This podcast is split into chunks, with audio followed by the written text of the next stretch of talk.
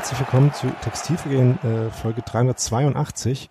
Ähm, darin, dass ich, Daniel, äh, hier gerade dabei bin, die Vorstellung zu machen und dass ich jetzt auch nicht äh, Steffi, Sebastian und äh, die anderen vorstelle, merkt ihr schon, dass es ein bisschen eine andere Folge ist als meistens so. Außerdem ist ja auch Länderspielpause, das heißt, wir haben gar kein Unionsspiel zu besprechen.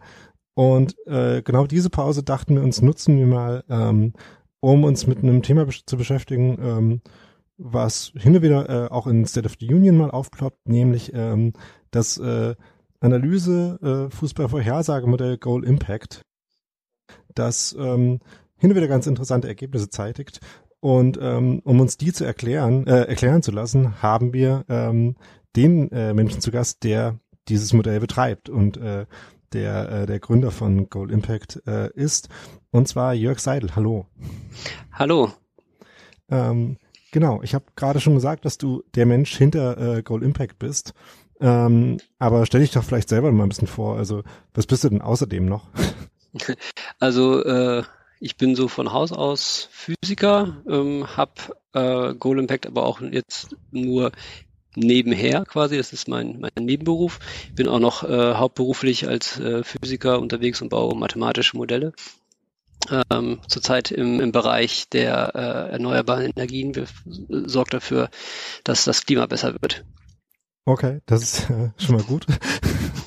ähm, und äh, ähm, interessierst du dich auch quasi nicht analytisch für Fußball und ist das dann äh, der Weg gewesen, auf dem du äh, darauf gekommen bist, äh, die ähm, deine Analysefähigkeiten, die du offenbar hast, äh, dann auch in dem Bereich anzuwenden oder ähm, wie war da die Richtung des Interesses sozusagen?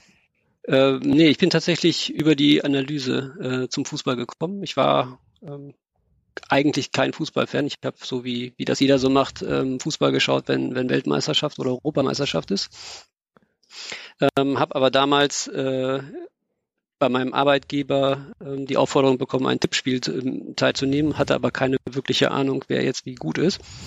Und ich sollte die Europameisterschaft 2004 tippen. Und dann, ähm, weil ich in Hamburg gewohnt habe und in Bremen gearbeitet, hatte ich ein bisschen zu viel Zeit und habe dann im Zug ähm, angefangen, mir Daten äh, zu anzuschauen, zu einen möglichst äh, datenbasierten Tipp abzugeben. Und ich hatte, glaube ich, Griechenland auf Platz 7 getippt. Ähm, alle anderen hatten sie auf äh, letzten oder vorletzten Platz. Insofern habe ich das Tippspiel gewonnen. Genau, das war dann also 2004. Ja. Das war 2004, genau. Und ähm, dann bin ich halt da dabei geblieben. Ich hatte versucht, das mit äh, zu verwenden, die Vorhersagekraft, um, um bei Wetten äh, so ein bisschen Geld zu verdienen. Das hat allerdings nicht so besonders gut funktioniert. Immer dann, wenn eine neue Saison angefangen hat, waren die Quoten eigentlich immer äh, von meinem Modell sehr unbrauchbar, was im Wesentlichen daran liegt, dass die Teams ja, also viele Teams sich sehr stark durchmischen, äh, neue Spieler haben und dann dachte ich irgendwann, das auf Teamebene zu machen, macht eigentlich keinen Sinn. Ich brauche was, was auf Spielerebene funktioniert. Und habe angefangen, dann äh, mir ganz, ganz viele Daten aus dem Internet runterzuladen und versucht, ein Spieler-Rating-System zu bauen. Ja, und dann, das war so 2012, habe ich darüber angefangen zu bloggen. Das war auch die, die Zeit, wo Spielverlagerung so angefangen hat zu bloggen. Dann habe ich mich da auch sehr stark in das Spiel selber eingelesen.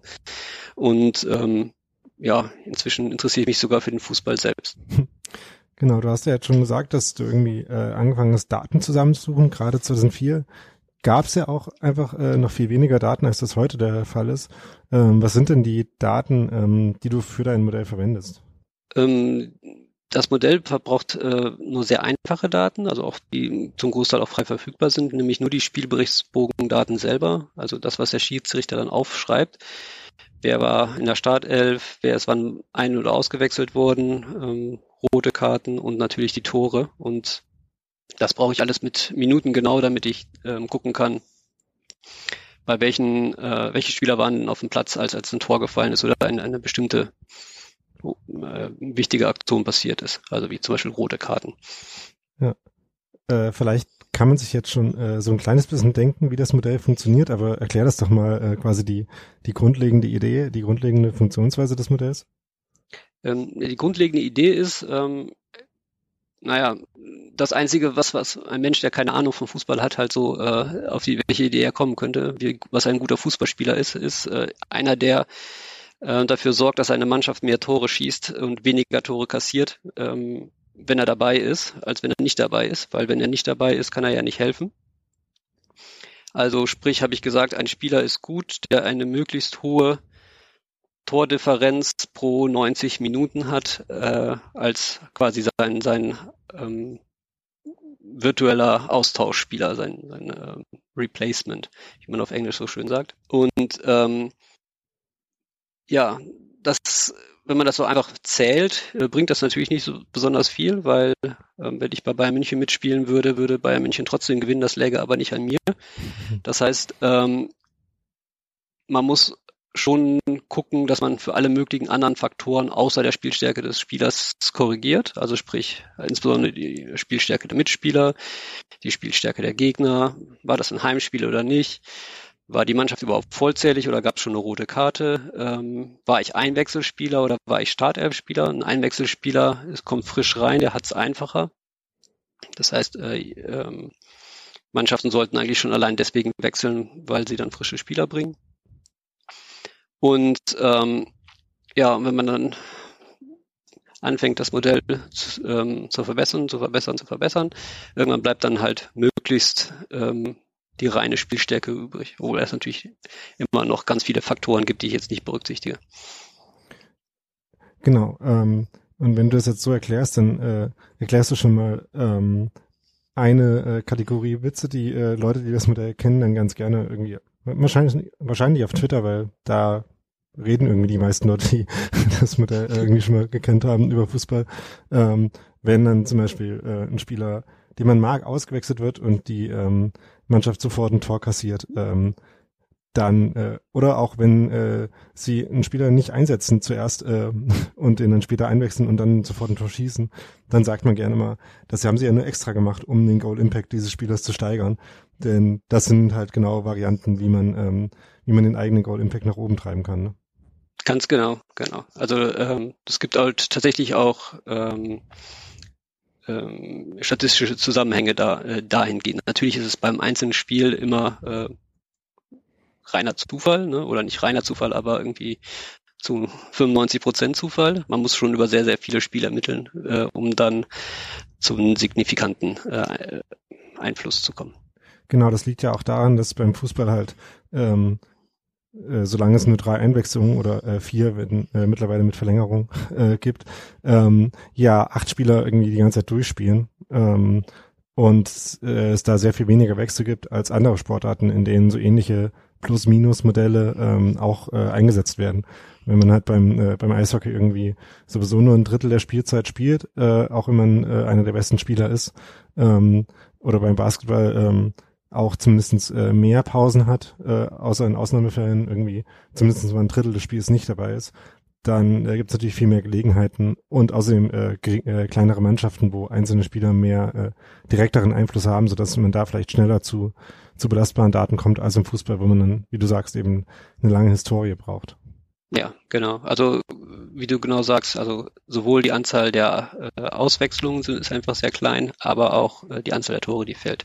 Das heißt, wenn man eine, eine Rate messen will, also sprich Tore pro Zeit, hilft es natürlich sehr viel besser, äh, eine genaue Rate zu bekommen, wenn es sehr viele Tore fallen würden. Und das ist halt beim Fußball nicht der Fall oder in aller Regel nicht. Genau, und da ist ja dann auch wieder eigentlich praktisch, dass du halt nur so relativ äh, grundlegende Daten brauchst, ähm, denn die ähm, hat man dann eben auch schon relativ früh in der Karriere von einem Spieler, ne? Genau.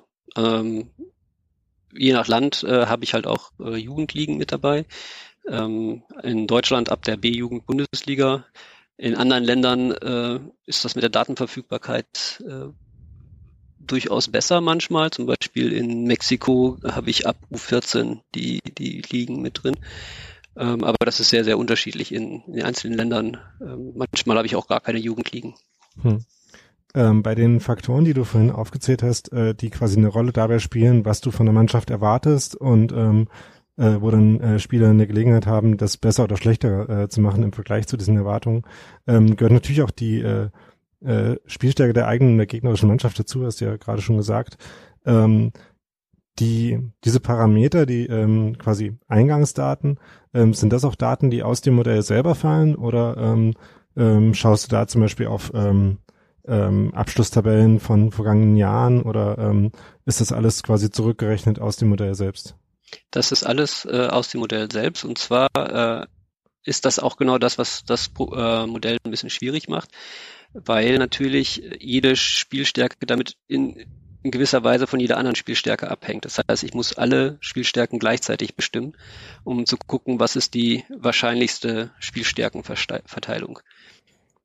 Also ich kann ähm, Jerome Boateng nicht bewerten, wenn ich nicht weiß, wie gut Joshua Kimmich ist und andersherum. Und das heißt, man muss schon anfangen, ähm, ja, alles gleichzeitig richtig einzustellen. Hm.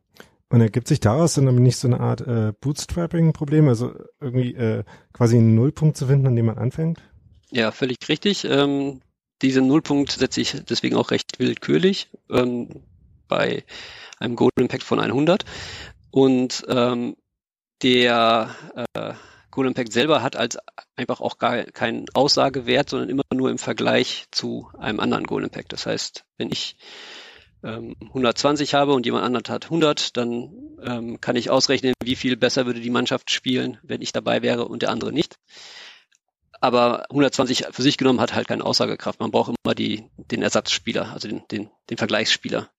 Und jetzt, wo du diese, äh, die Zahlen, die dann, äh, in denen der Goal Impact dann im Endeffekt ausgedrückt wird, ähm, ähm, benennst, äh, kommt man ja so ein bisschen auch auf die, ähm, die grafische Darstellung davon, die, äh, die man hin und wieder mal sieht, wenn du äh, ähm, von einem Spieler, einer Spielerin äh, so ein Goal Impact Chart äh, postest, ähm, die notorisch erstmal schwer zu lesen sind ähm, für Leute. ähm, wir werden, äh, ähm, ich werde versuchen, wenn ich dran denke, ähm, ich hoffe, dass ich das tue, ähm, auch gleich in der Episode, äh, ähm, also wenn ihr jetzt auf eure Podcast-Wiedergabegeräte schaut, ähm, seht ihr jetzt hoffentlich äh, so ein äh, so ein Grafik, äh, so eine Grafik schon ähm, oder spätestens irgendwie auf unserer Webseite.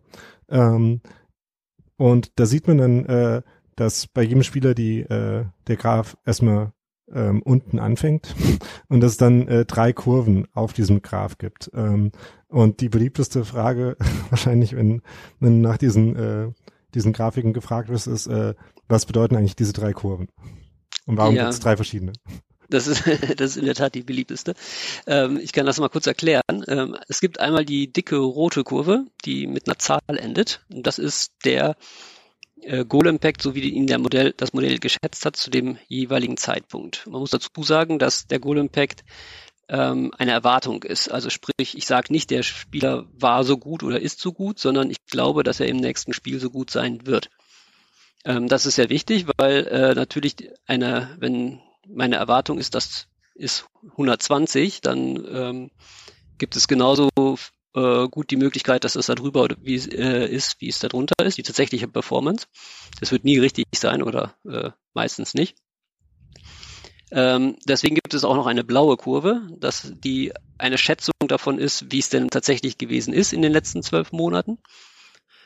Ähm, die, äh, weil es eine, ja, nur, eine Schätzung ist und auch nur auf äh, zwölf Monaten basiert, ist, es, ist sie sehr volatil, das heißt, die schwankt viel stärker hoch und runter aber im Normalfall halt um die Erwartung drumherum, mal drüber, mal drunter. Und dann gibt es noch die dünne rote Kurve. Das ist die Schätzung, wie gut der Spieler sein wird, wenn er denn 26 ist, beziehungsweise die Schätzung, wie gut er gewesen war, als er 26 war, auch im Hinblick auf neuere Informationen, die vielleicht schon aufgetaucht sind, hm. nachdem er schon 26 war. Ah ja. Das heißt, das, äh, theoretisch, wenn das Modell jetzt ähm, eine Karriere absolut richtig vorhergesagt hätte, dann wäre diese dünne rote Linie einfach ein gerader Strich bei, ähm, keine Ahnung, zum Beispiel 150. Genau, das wäre eine horizontale Linie. Und immer dann, wenn, wenn der, die dünne rote Linie sich hoch oder runter bewegt, dann hat sich das Modell gewisserweise äh, selbst korrigiert oder hat auf neue Informationen über oder unter Performance reagiert.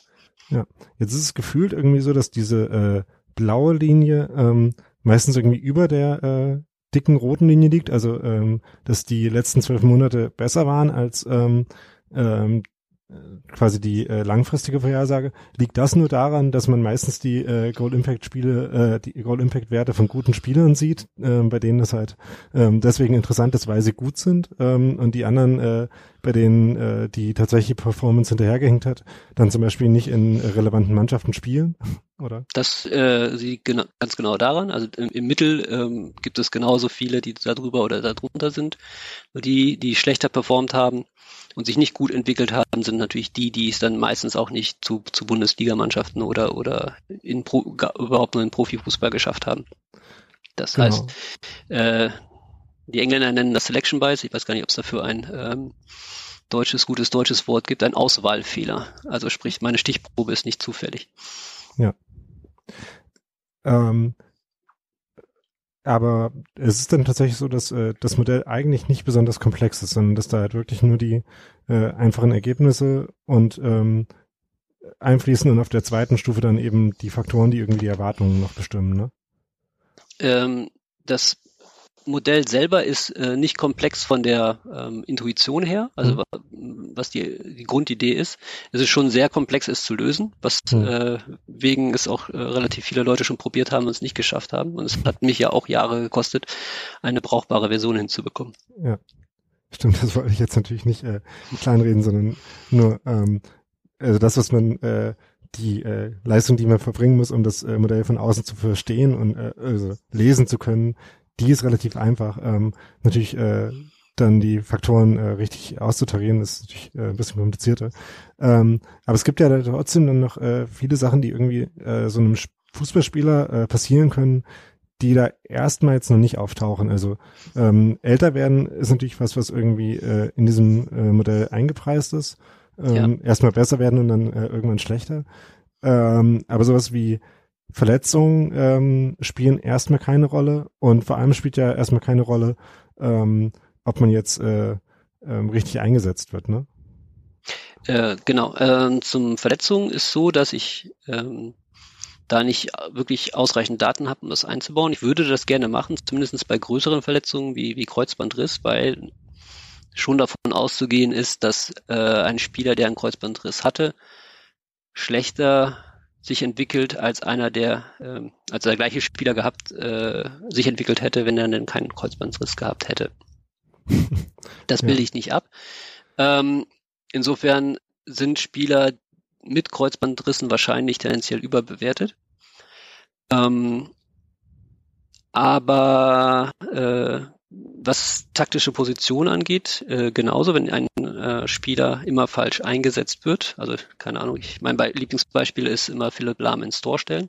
Philipp Lahm kann überall gut spielen, aber wahrscheinlich nicht im Tor. Ähm, also wenn das ein Trainer macht, dann würde Philipp Lahm natürlich ungerechtfertigterweise eine schlechtere Note kriegen. Äh, auf der anderen Seite sollte das hoffentlich über längere Zeitraum bei keinem Spieler äh, vorkommen, so dass es wahrscheinlich nicht so ins Gewicht fällt. Und wenn, dann sollte der Spieler sich vielleicht nach einem neuen Verein umgucken. Ja, genau. Also, als du gerade gesagt hast, dass das hoffentlich nicht vorkommt, ähm, ich habe ja auf äh, sehr grundlegenden äh, und niedrigem Level äh, auch ein bisschen äh, äh, als Trainer äh, gearbeitet im Sinne von äh, in meinem äh, Verein in Berlin eine C-Jugend trainiert. ähm, also ich würde ja gar nicht ausschließen, dass Trainer auch systematisch äh, dauerhaft Fehler machen und irgendwie zumindestens äh, auf subtilere Weise als Philipp Lahm ins Tor zu stellen, da vielleicht auch Fehler machen. Ähm, aber was das ja dann heißt, ist, dass ähm, halt das, was dann rauskommt ähm, bei der quasi Leistungsbewertung von dem Spieler, halt natürlich auch nicht nur von dem Spieler abhängt, sondern auch von den, den Umständen, unter denen er dann eingesetzt wird. Und das ähm, natürlich das auch, äh, was die die Prognosefähigkeit des Modells angeht, natürlich auch ein gewisses Risiko ist. Ne? Also wenn jetzt ein Spieler wechselt und dann ähm, auf einmal irgendwie äh, eine viel laufintensivere Rolle einnehmen soll in dem neuen System, in dem er jetzt spielt, als, äh, als er eigentlich kann ähm, und weniger äh, sinnvolle Pässe spielen darf, als er, eigentlich, als er eigentlich könnte, dann äh, werden natürlich die ähm, die Erwartungen wahrscheinlich nicht erfüllt werden und ähm, dann ist das natürlich ein Problem für deine äh, deine Vorhersagen, oder? Ja, das ist richtig. Also ähm, ich vergleiche das immer mit der Durchschnittsgeschwindigkeit bei Formel 1. Wenn du äh, misst, wie schnell ein Auto fährt, äh, im, Durchschnitt ist es wahrscheinlich eine sehr gute Prognose dafür, wer das nächste Rennen gewinnt. Aber das funktioniert natürlich nur ähm, ja, in gewisser Weise, weil wenn jetzt ein Auto sehr langsam fährt äh, die ganze Zeit, dann kann das an allen möglichen liegen, aber es muss ja nicht seine Höchstgeschwindigkeit sein. Das kann ja auch daran liegen, dass, äh, keine Ahnung, das Boxenteam schlecht war oder ähm, keine Ahnung, er eine Stallorder hatte oder ich, ich was ich bin kein Formel 1 Experte, aber die Durchschnittsgeschwindigkeit ähm, also wenn ein Spieler nicht schnell, äh, ein Auto nicht schnell gefahren ist, heißt das nicht, dass es nicht schnell fahren kann. Andersherum ähm, wird da schon ein Schuh raus. Wenn ein mhm. Auto mal richtig schnell gefahren ist, dann äh, kann man schon daraus folgern, dass es schnell fahren kann. Äh, natürlich kann man das dann nur unter den gleichen Bedingungen äh, machen. Also sprich, wenn ich dann das Auto anders einsetze oder den Spieler anders einsetze, wenn ich jetzt einen langsamen Verteidiger habe, aber mit hoher Linie spielen will, ist das vielleicht nicht so effektiv, wie wenn ich irgendwie tief stehe und äh, auf Konter spiele oder so. Genau. Das, äh, also der Algorithmus gibt dir nicht die absolute Wahrheit. Da gibt es natürlich noch tausend andere Sachen, die man berücksichtigen muss. Ja, und das ist jetzt vielleicht auch ein ganz guter Punkt. Wir haben jetzt natürlich äh, sehr irgendwie abstrakt und allgemein ähm, über das Modell gesprochen und wie das so funktioniert. Aber äh, gerade so ein paar Punkte, die wir jetzt angesprochen haben, sind vielleicht eine ganz gute Gelegenheit, um das mal auf ein Beispiel anzuwenden. Also von irgendeinem Fußballverein zum Beispiel, hm, welchen können wir da nehmen? vielleicht ja den ersten FC Union. Ähm, und da fällt ja auf, dass äh, du postest ja ganz äh, gerne auch immer mal so äh, Ligenvorhersagen. Also mhm. ähm, du hast ja vorhin erklärt, wie du äh, von den Mannschaften äh, runter auf die Ebene der Spieler gekommen bist. Ähm, nachdem das dann einigermaßen funktioniert, kann man das ja auch wieder zusammenrechnen und dann wieder für Mannschaften Prognosen daraus ableiten. Was ja der eigentliche Sinn von einem äh, Modell, das irgendwie Fußballergebnisse vorhersagen soll, natürlich ist. Und ähm, wenn du das dann für eine Liga machst, dann äh, postest du das ja immer auch mal ganz gerne auf Twitter und dann kann man sich freuen, äh, wie gut die Chancen des eigenen Vereins sind oder äh, wenn man zum Beispiel Hertha-Fan ist, äh, irgendwie anfangen, sich Sorgen um den Abstieg zu machen. Ähm, denn ähm, in deiner Bundesliga-Vorhersage von vor, äh, ich glaube vom Tag des ersten Spiels, landet äh, Hertha irgendwie in dieser Voraussage äh, auf dem äh, drittschlechtesten Platz und Union auf dem, ich glaube, neuntbesten, wenn ich mich gerade nicht verzähle. Ähm, so ungefähr jedenfalls. Ähm, und das ist ja doch relativ überraschend. Und äh, dein Modell hat ja auch eine äh, gewisse Angewohnheit, überraschende Ergebnisse pro zu produzieren. Ähm, von daher, vielleicht kannst du ja mal ein bisschen was dazu sagen, wie es jetzt kommt, dass irgendwie Union da in dieser Tabelle besser steht als Paderborn, Frankfurt, Augsburg, Schalke, Düsseldorf, Hertha, Freiburg und Mainz. Ja, also ähm, vielleicht sollte ich vorab noch einmal sagen, dass ähm, das wirklich rein auf Spielern basiert. Das heißt, es gibt natürlich ganz viele andere Faktoren, äh, die den Erfolg einer Mannschaft beeinflussen als die Spieler. Also zuallererst würde ich da den Trainer nennen.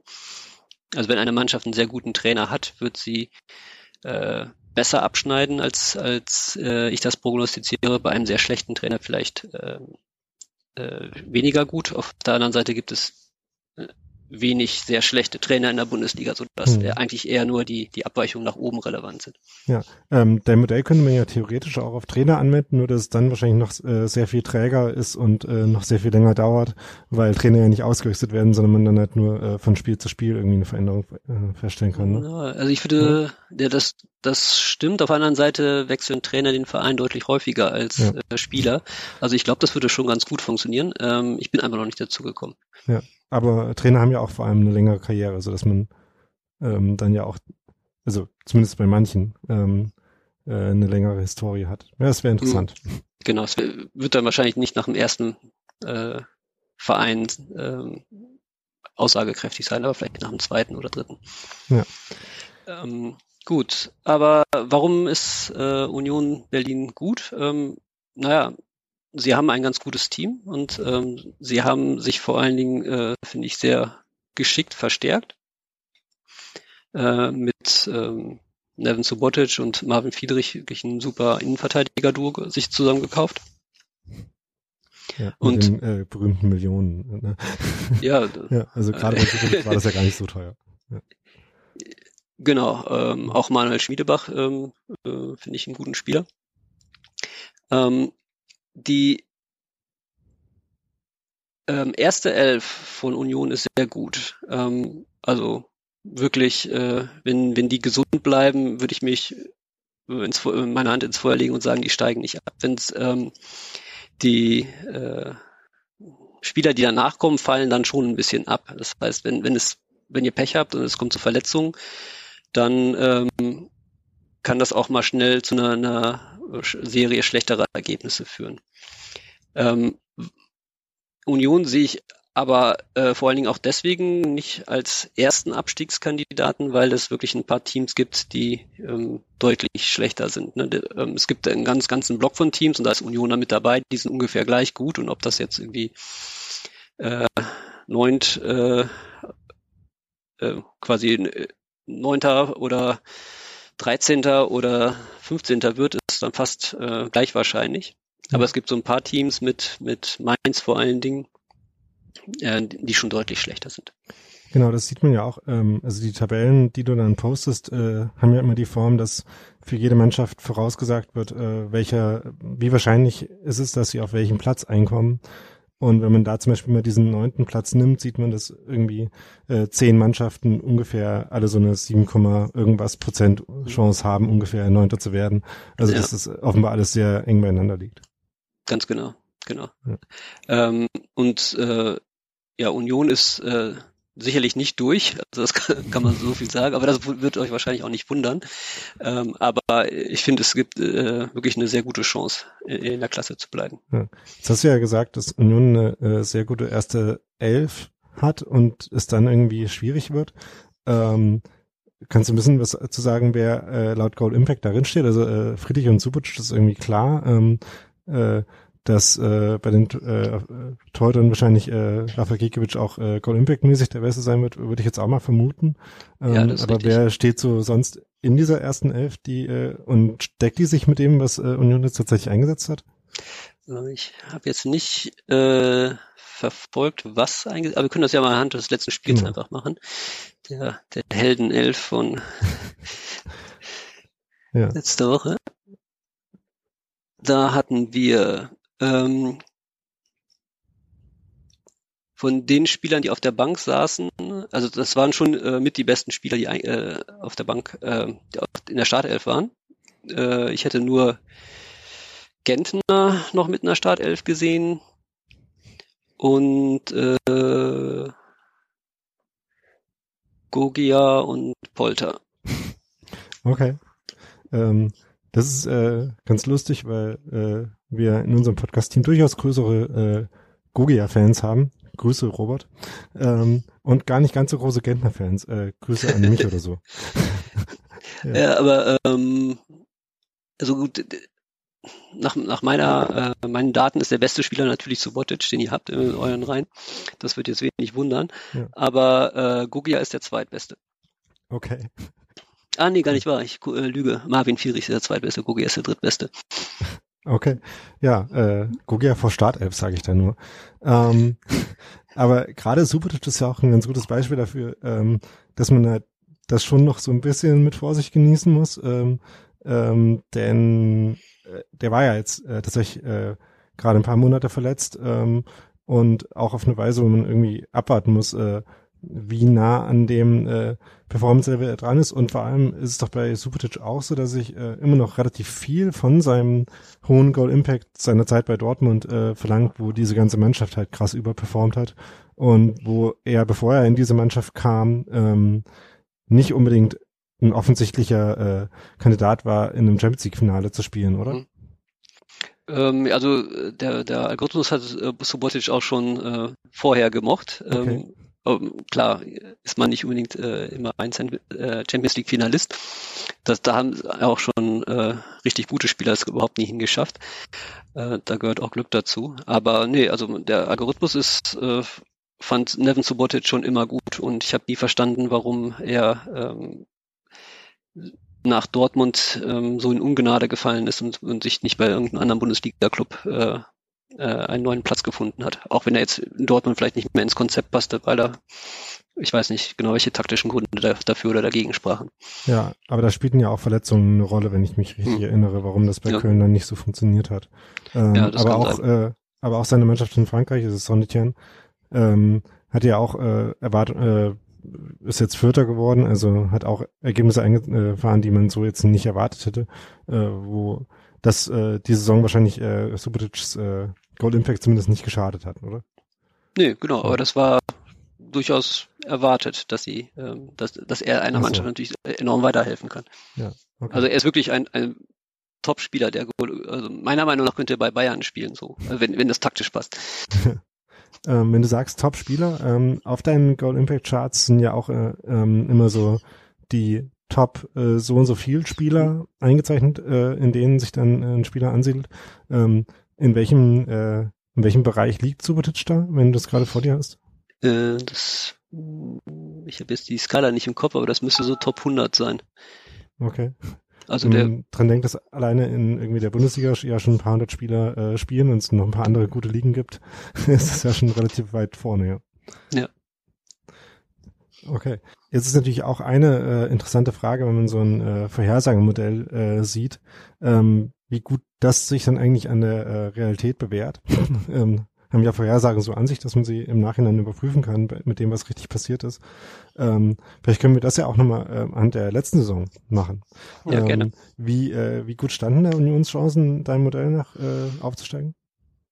Ähm, ich hatte sie so im, im, Mittelfeld der zweiten Liga, so zu, zu Beginn der ähm, Transferperiode, also noch bevor die Saison angefangen hat gegen Ende der Transferperiode ähm, haben sie schon hochgearbeitet gehabt. Ich weiß jetzt nicht leider nicht, ob das an Transfers oder schon an guten äh, guten Saisonstart gelegen hat, die die Spieler natürlich schon angefangen haben.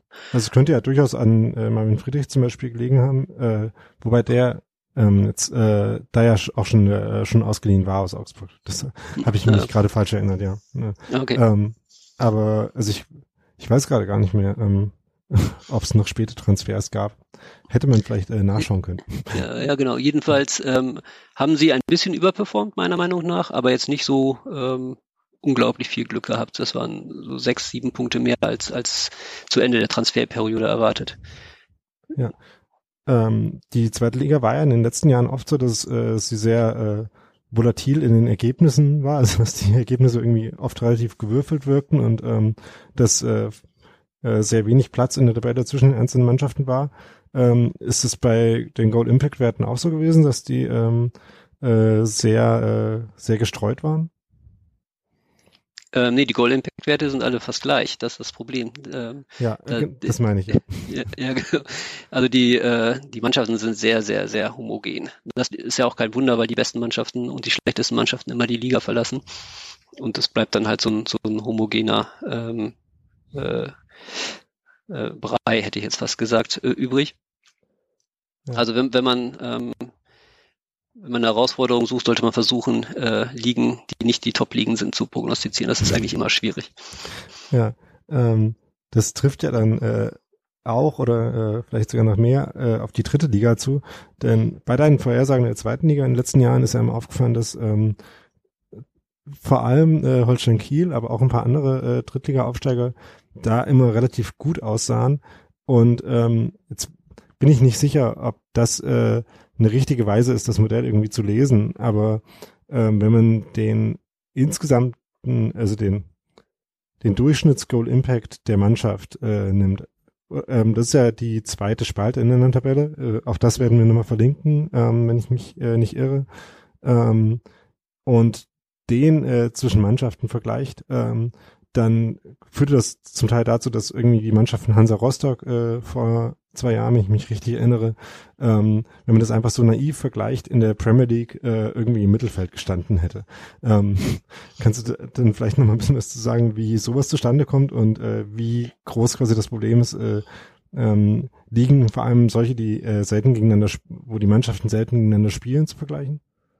Ja, also es ist ähm, ja, tatsächlich so eine, eine, eine ähm, schon ein Problem, je weiter, je größer der Abstand ist, desto schwieriger wird es, äh, die Ligen miteinander zu vergleichen. Das ist ähm, zum Beispiel auch ein Problem ähm, bei äh, so interkontinentalen Vergleichen oder so. Einfach wenn es es gibt zwei Möglichkeiten, dass das Modell lernen kann, wie, wie die relative ähm, Stärke der Ligen ist. Und das eine ist, indem Mannschaften ähm, gegeneinander spielen, wie zum Beispiel im Pokal.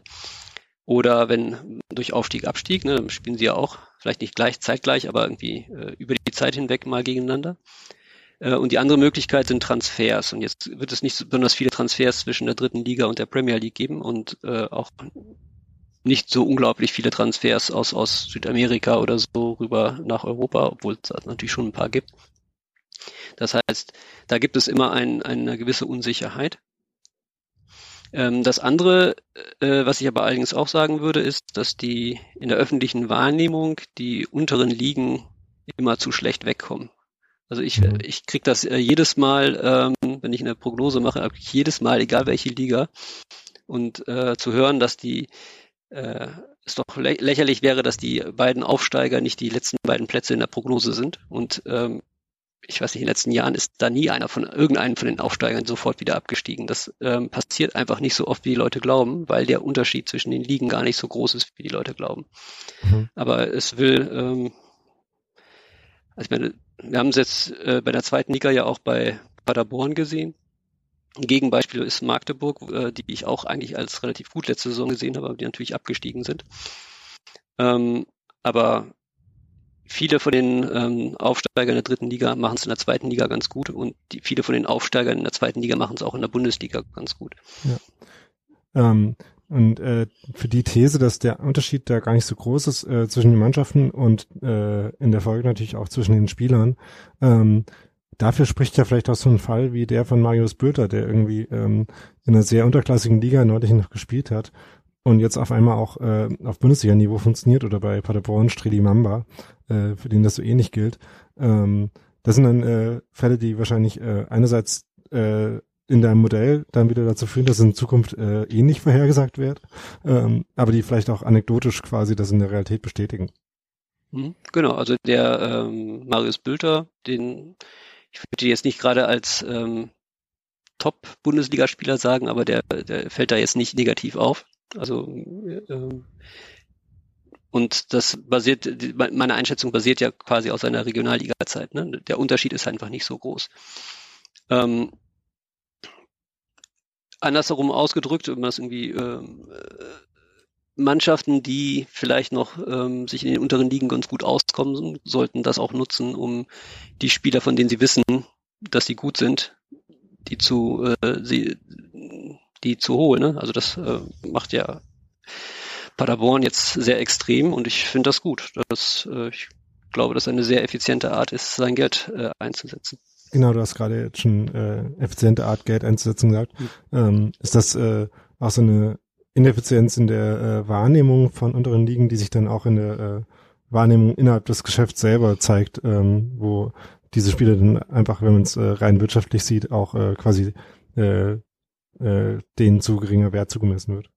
Mhm. Ja, auf jeden ja. Fall. Ich glaube, dass ähm, viele Vereine sehr äh, risikoscheu sind und für die ist es ein, äh, ein Spieler, der sich in Anführungszeichen noch nicht bewiesen hat, in der oberen Liga zu holen, einfach mit mehr persönlichen Risiko für die Entscheider verbunden. Ne? So nach dem Motto, mhm. das war doch klar, der, dass er die, für erste Liga nicht reif ist, der trifft nur in der dritten Liga oder so. Und deswegen müssen sich Spieler oft erstmal äh, Liga für Liga hocharbeiten, bis sie dann äh, von, von Top-Ligen wahrgenommen werden.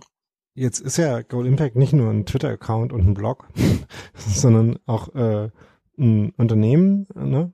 ähm, ja. das sich äh, natürlich in erster Linie äh, auch an Fußballvereine richtet, oder? Genau, an ja. Fußballvereine und äh, ähm, ja umliegende Branchen. Also ich habe auch Kontakt mit ein paar Beratern und mit Investoren in Fußballvereinen.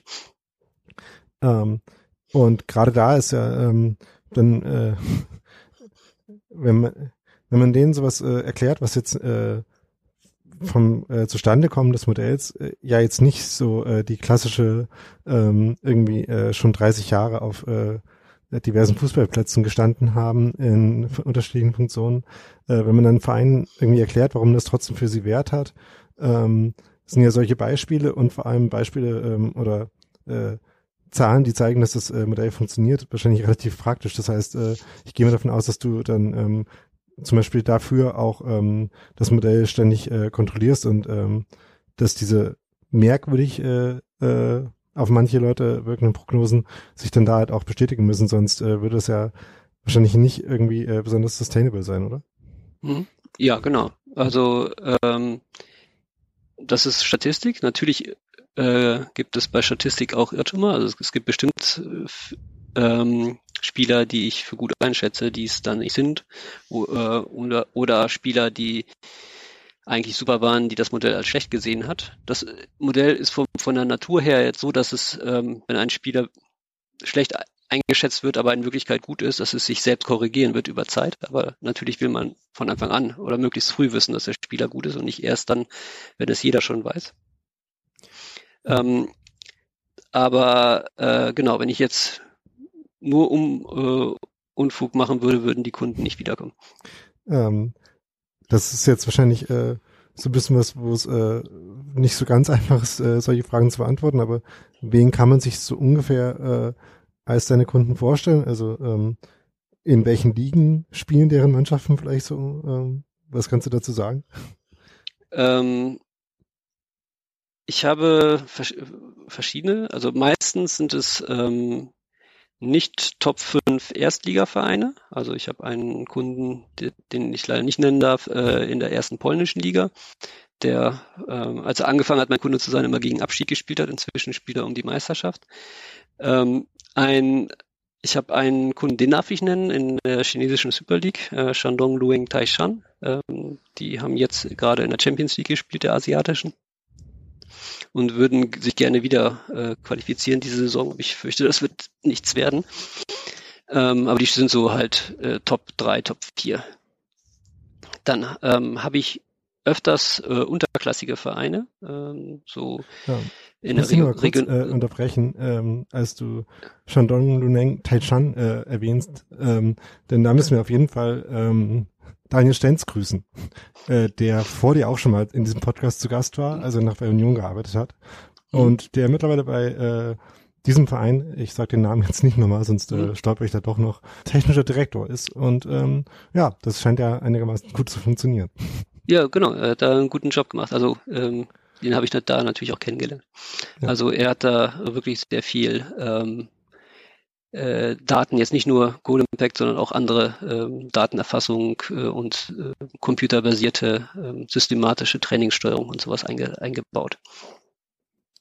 Genau, aber du wolltest gerade noch ein, äh, ein weiteres Beispiel nennen.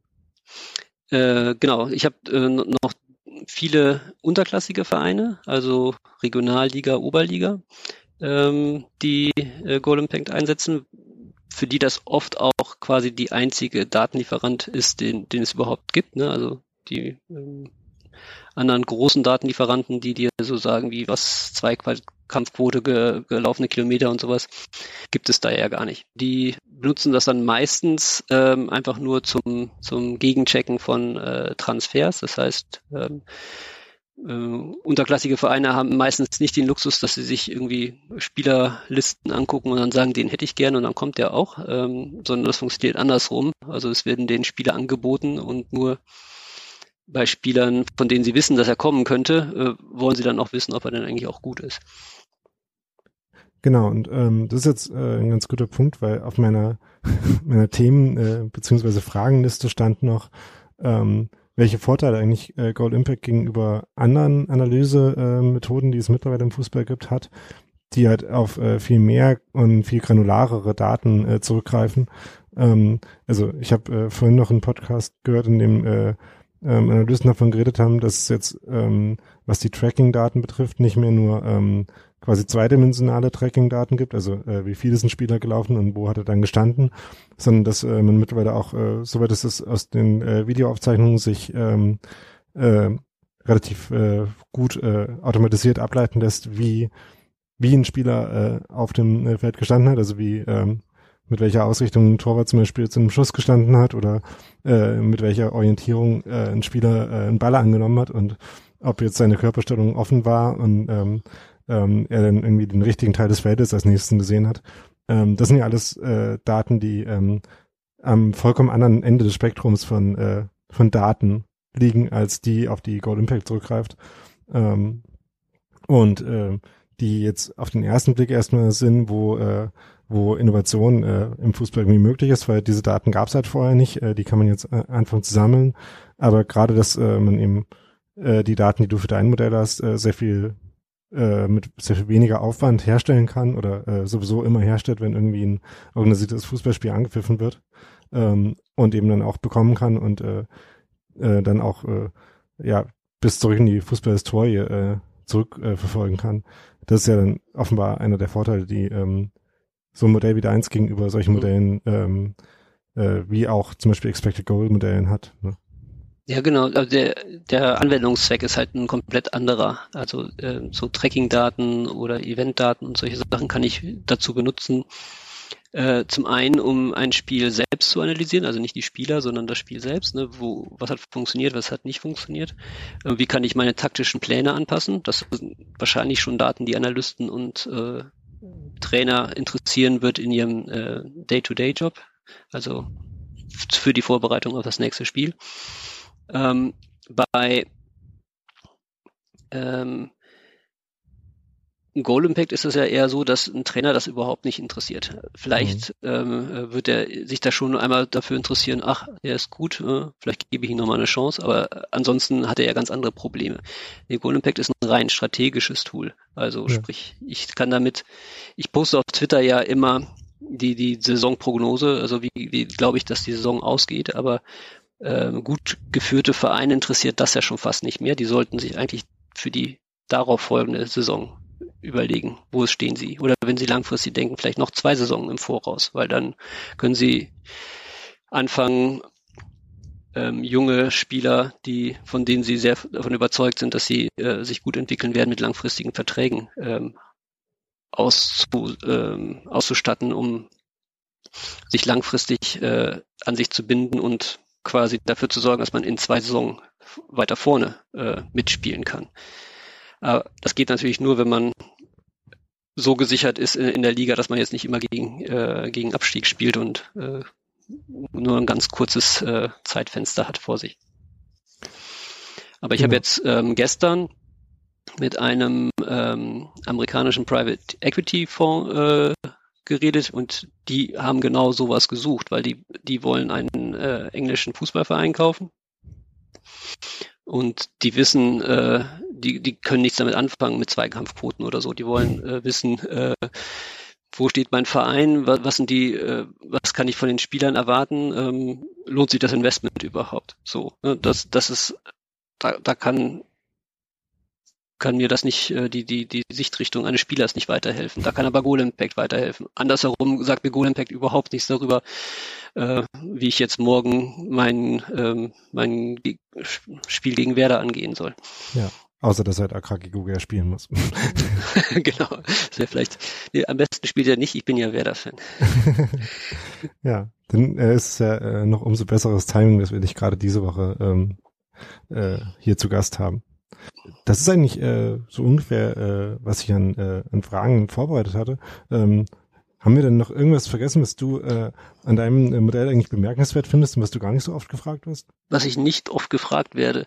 Also äh, was ich ähm, was ich tatsächlich nicht oft gefragt werde, sind so, wie, wie geht denn die Song nach der aktuellen an aus? Wobei ich das ja fast äh, viel spannender finde. Weil da kann man ja noch was machen. Bei der aktuellen Saison kann man äh, die, die größten Würfel ja schon gefallen. Ja. Da kommt natürlich das Problem mit den Transfers wieder rein, die man ja ähm, zum Teil natürlich äh, dann entsprechend daran ausrichten kann, aber zum Teil kann man ja da äh, gar nicht so viel machen dran. Ja, ja genau. Also äh, im, im Winter noch jemanden zu holen, das bringt halt nicht mehr, meistens nicht mehr so viel. Es sei denn, man kriegt äh, Martin Hinteregger, dann, dann ist das natürlich super. Ähm, also die, die, das Spannendste, ähm, was für mich gerade so in der Bundesliga passiert, ist die Saison 21-22, weil da ähm, seit seit ich zurückdenken kann, Bayern München nicht irgendwie ganz vorne steht, weil die haben einfach äh, einen Kader bisher quasi noch äh, überhaupt nicht auf die Saison 21-22 vorbereitet. Null. Also die stehen da irgendwo im Mittelfeld. Ich finde, die müssen entweder ganz viel Geld in die Hand nehmen oder die ähm, werden vielleicht einfach mal abgelöst. Okay. Dann äh, sind wir gespannt und äh, wir singen ja bei Union irgendwie ständig, dass Union irgendwann mal deutscher Meister wird, vielleicht ja dann in der Saison 2021. Na, ich fürchte, die stehen dann noch schlechter als die Bayern. Die Union ist da auch nicht vorbereitet. Ja, also ähm, das, äh, das sieht mir äh, ähm, wenn äh, neben Subotic der, äh, der wesentliche Goal-Impact-Faktor ist, ist jetzt nicht der äh, absolute Perspektivspieler. Nee, das stimmt. Und ähm, vielleicht wäre das ja ein schönes Schlusswert. Also wenn, wenn man jetzt keine Transfer macht und dann anfängt, die, äh, bis 21, 22 wartet und dann die Saison spielt, würde ich erwarten, dass Union etwa zwölf Punkte bekommt. aber es ist ja. keine positive Note, ne? Ja, ja aber äh, äh, wir, wir schicken mal eine, einen USB-Stick mit der Aufnahme äh, oder äh, eine Brieftaube mit dem Link äh, ins Forsthaus und dann äh, kann man sich vielleicht damit mal beschäftigen jetzt. Jetzt, ja. äh, jetzt kommen die auf die Idee, ähm, wir müssen ja in drei Jahren auch noch Fußball spielen. ja. Ja, ähm, Jörg, vielen Dank, dass du äh, äh, dir die Zeit genommen hast, äh, hier zu Gast zu sein. Und ähm, äh, ihr HörerInnen, ähm, sagt uns doch vielleicht, ob ihr äh, diese Art von Gesprächen irgendwie interessant findet, ähm, äh, was ihr vielleicht noch gerne gefragt hättet. Und dann ähm, können wir, äh, könnt ihr euch ja ähm, einfach falls ihr noch Fragen zu Gold Impact und an Jörg habt, ähm, einfach auf äh, Twitter an ihn selber wenden ähm, oder wir reichen das gerne weiter, wenn ihr irgendwie äh, keine Lust habt, auf Twitter zu schreiben. Und ähm, für diese Art von, äh, von Gesprächen ähm, könnt ihr uns ja einfach ein bisschen Feedback geben, wie ihr das so findet und ob wir das vielleicht mit anderen äh, Themen, anderen Bereichen äh, um den äh, Fußball, der Union passiert oder auch das drumherum öfter so machen sollten. Und ähm, bis dahin äh, habt noch äh, genießt noch diese Länderspielpause, die äh, unglaublich spannende sehr. Und dann ähm, sehen wir uns gegen Werder. Genau, sehen wir uns dann. Vielen Dank. Tschüss. Tschüss.